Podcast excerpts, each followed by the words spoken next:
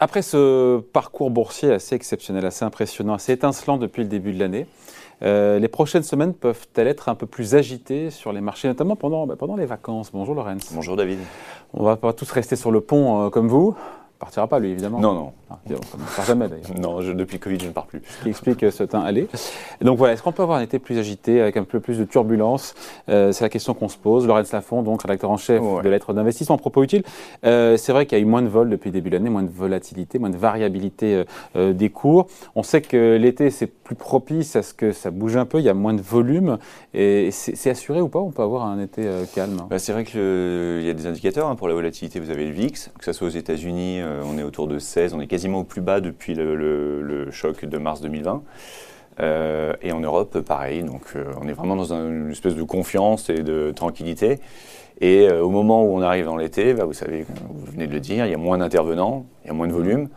Et ceux qui restent peuvent, hmm. peuvent provoquer quelques écarts. Enfin, quand on s'attend à ce que ça bouge en général et qu'il y ait une tempête, c'est là où il ne se passe rien.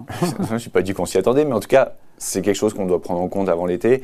Et, euh, et bon, alors c'est vrai que l'année dernière, je crois que c'était relativement calme, mais normalement, même si au final la performance de l'été peut être flat, il y a souvent du mouvement, euh, une petite panique en, milieu de, en milieu entre juillet et août.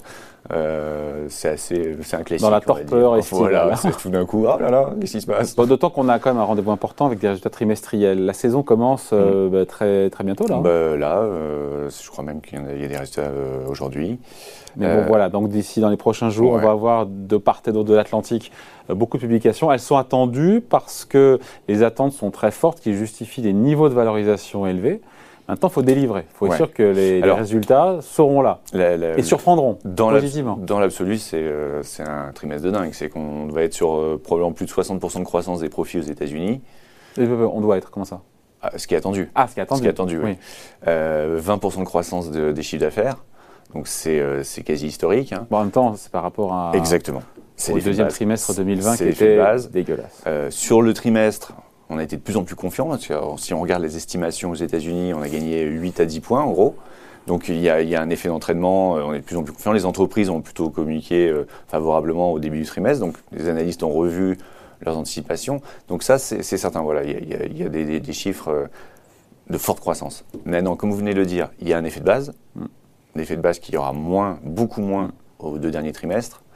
Euh, dès le troisième trimestre. Mais est-ce qu'il peut y avoir des bonnes surprises dans ces publications de résultats du deuxième trimestre 2021 bah, Quand vous avez 60% euh, de croissance attendue et 10 euh, points de plus en 3 mois qui ont été ajoutés aux anticipations, forcément vous réduisez le potentiel de bonnes surprises. Mm. Sur le trimestre, le SP500 a gagné 8% en gros, soit autant que les anticipations qui ont été relevées. Donc on a intégré quand même tous ces éléments favorables. Donc au bout d'un moment, il pourrait y avoir. Il y a un côté, euh, bon voilà, c'est magnifique, mais on le sait. On le sait mm. depuis un petit moment. Ça ne veut pas dire qu'on sera déçu. Non, ça ne veut pas dire. Mais euh, ça va dire quand même qu'on va se projeter sur le troisième, quatrième trimestre. Euh, après, quand on regarde dans le, détail, vous avez des secteurs qui, alimentent la, croissance. En gros, il y a trois secteurs. C'est pétrole, matières premières et banque. Au-delà de ça, c'est pas aussi dingo parce que l'industrie avait repris plus tôt. Euh, la consommation, euh, ça avait, ça, avait encore résisté. Voilà, les écarts sont moindres. C'est vraiment concentré sur trois secteurs. Trois secteurs qui ne sont pas vraiment favorables pour la version idyllique des marchés, l'hypothèse idyllique des marchés où il n'y a pas d'inflation. Pétrole et matières mm. premières, on n'a pas trop envie non plus que ça flambe trop pour créer de l'inflation et troubler la Fed. Donc, il euh, faut voir le détail de ces résultats. Il faut voir effectivement. La, tendance se fait assez vite dès les premières publications. On voit si le marché est, euh, prend ça de manière sereine ou euh, s'il commence à se dire à chercher le loup, euh, la petite bête dans les résultats et dans les, les, prévisions du, du, troisième trimestre. Bon, dans ce qui peut faire dérailler les marchés, donc ça serait effectivement peut-être des moins bonnes mm. surprises, en tout cas plus de bonnes surprises. C'est ça, en fait, ça. ça, se tarie au moment. Ouais, on a toujours eu des bonnes on surprises. On atteint le plus haut du, du, meilleur, voilà. si on peut dire. oui, et d'autant qu'après, on aura évidemment au troisième et quatrième trimestre des progressions de bénéfices qui seront beaucoup moins impressionnantes. Ouais, on retombe dans entre 10 et 20% Ce qui est déjà très bien, mais on n'aura pas. bien, mais le summum sera atteint au deuxième trimestre, en termes de croissance des, des, profits. Euh, face à ça, il y a aussi la Fed, évidemment, qui va se réunir, une réunion qui est prévue, je crois, fin, c'est ça, fin, juillet. On sait qu'elle marche, euh, voilà, elle marche sur des œufs, elle marche sur un fil, et elle doit toujours préparer le terrain sans faire paniquer les investisseurs. Jusqu'à présent, ça marche. Hein.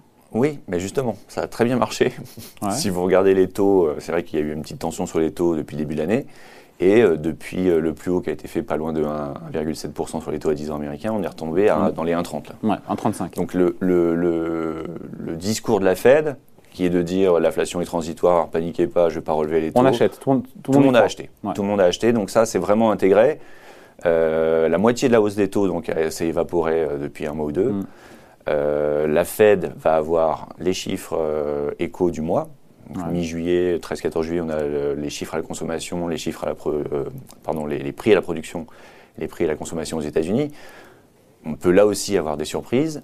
Euh, il va falloir qu'elle adapte son discours en fonction de. Surprise dans le sens très fort, des chiffres plus forts que ce qui est attendu. Bah oui, quand vous voyez les, cours du pétrole, par exemple, hier, qui étaient au plus haut depuis 6 euh, ans. Oui, on a fait un sujet. Euh, voilà. Donc, comment la Fed va, va, va, encore parvenir à tenir ce discours-là en ayant des résultats d'entreprise qui sont aussi bons, un marché de l'emploi aussi, début août. Alors ça, c'est après la réunion de la Fed que vous avez les chiffres du marché de l'emploi. Donc ça mm. aussi, c'est vous pouvez avoir la Fed qui, euh, cinq jours avant, dit euh, non, non, on est cool, et euh, tout d'un coup, cinq jours plus tard, le marché qui dit oh là, il y a une tension sur le marché de l'emploi, elle va remonter les taux.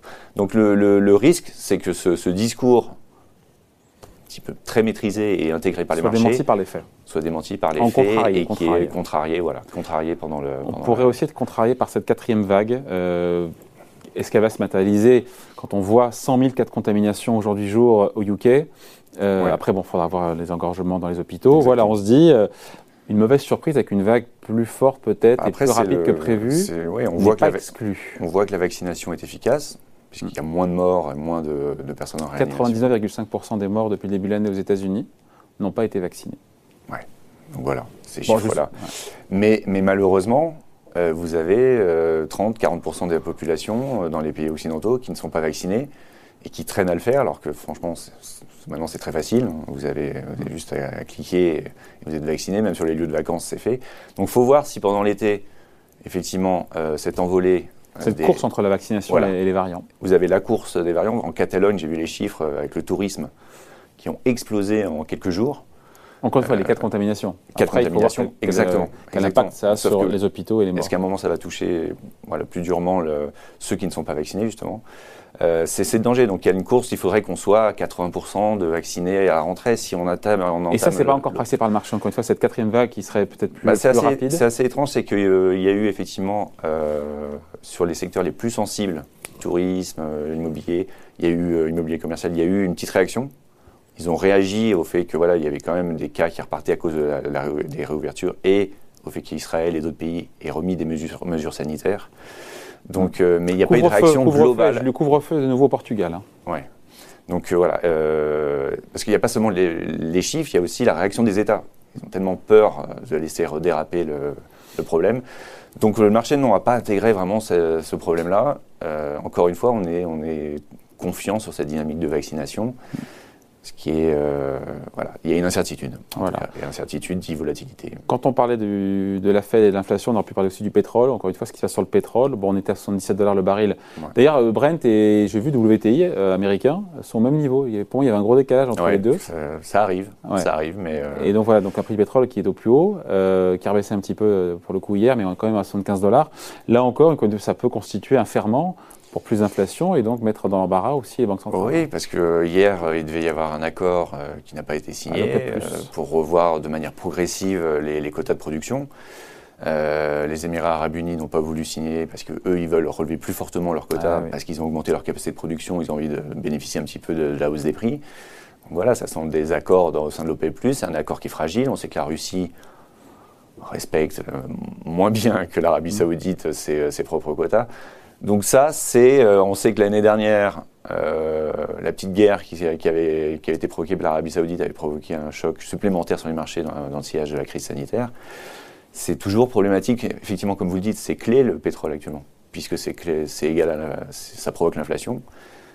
Vous avez euh, un pan entier de la, cote qui est dans l'incertitude sur que va faire l'OPEP, que, vont devenir les, que va devenir la production et est-ce que les prix vont continuer de grimper à 80-90 dollars ça ne veut pas dire qu'on prévoit encore une fois toutes ces catastrophes, mais c'était d'identifier, on voulait juste identifier, cartographier un petit peu les risques. Euh, voilà, on n'a rien inventé non plus, mais voilà, on voulait les passer bah, en revue. C'est mieux de partir en sachant d'où peut venir le, le, vent contraire. Voilà. Ça ne veut pas dire encore une fois, ça se trouve, ça se trouve au final, effectivement, il peut y avoir de la, des séances agitées, mais au final, peut-être que sur l'été, on reviendra, on sera à 6500 ou 6600 points sur le CAC 40. Tout à fait.